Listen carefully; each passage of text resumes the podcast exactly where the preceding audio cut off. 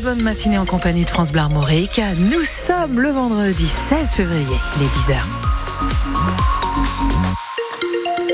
Les infos, Valentin Belleville. Bonjour Delphine, bonjour à tous. Cinq grandes villes dont Rennes lancent une action en justice contre l'État. Ces élus euh, dénoncent le manque de moyens mis à disposition par le gouvernement pour l'hébergement d'urgence de sans-abri et demandent à être remboursés des frais engagés pour pallier cette carence de l'État.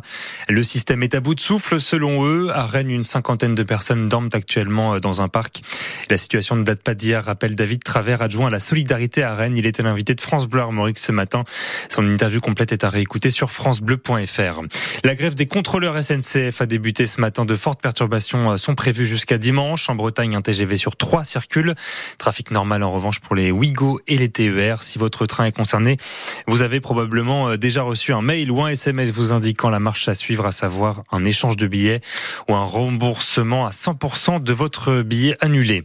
Les salariés de Stellantis récompensés par les bons chiffres du groupe automobile. Chacun d'entre eux va recevoir une prime de 4000 euros. Les salariés du site de la Jeannée près Rennes vont en profiter.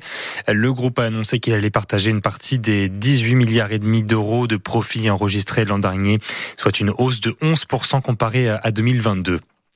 Et puis le retour à la réalité euh, difficile pour le Stade Rennais ce matin, dépassé par le Milan AC hier soir en barrage aller de Ligue Europa, défaite 3-0 des Rouges et Noirs à San Siro, une classe d'écart à séparer les deux formations sur le terrain.